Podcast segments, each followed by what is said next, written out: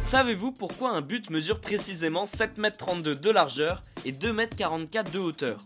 Bienvenue dans Tu veux une médaille, les réponses aux questions de sport que vous ne vous posez pas encore. Chaque sport possède sa particularité. Les poteaux de rugby forment un H et le ballon est ovale. Les cages de handball sont bicolores, un panier de basket est accroché à 3,05 m du sol.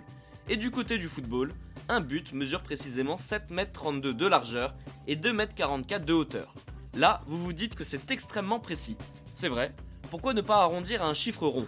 Faire en sorte qu'on puisse tous retenir les mesures facilement. Pour le comprendre, revenons en 1863.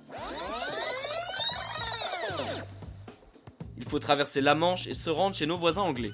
C'est ici que le football a vu le jour comme je vous l'explique dans les épisodes consacrés aux règles de ce sport.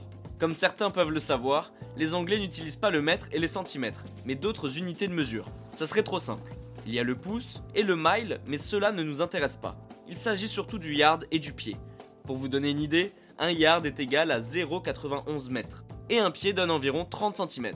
Alors lorsqu'ils se sont réunis en 1863 pour fixer les règles de ce sport, donc des dimensions des buts, ils ont choisi 8 yards pour la largeur et 8 pieds pour la hauteur. Si vous sortez vos calculatrices, ça donne 7,32 m de largeur et 2,44 m de hauteur. Aujourd'hui, c'est l'International Football Association Board qui s'occupe des règles du football, et ce sont eux qui sont chargés de préserver les lois de ce sport. Et pour la petite anecdote, les poteaux et la transversale ne doivent pas faire plus de 12 cm d'épaisseur.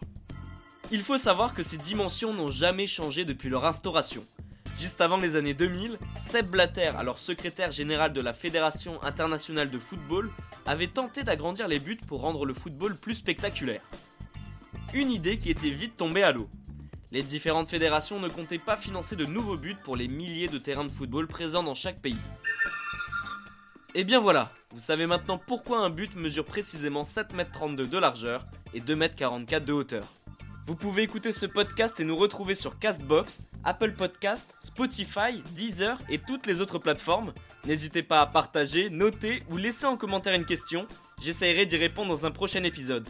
Je vous retrouve rapidement pour une prochaine question de sport dans Tu veux une médaille. À très vite.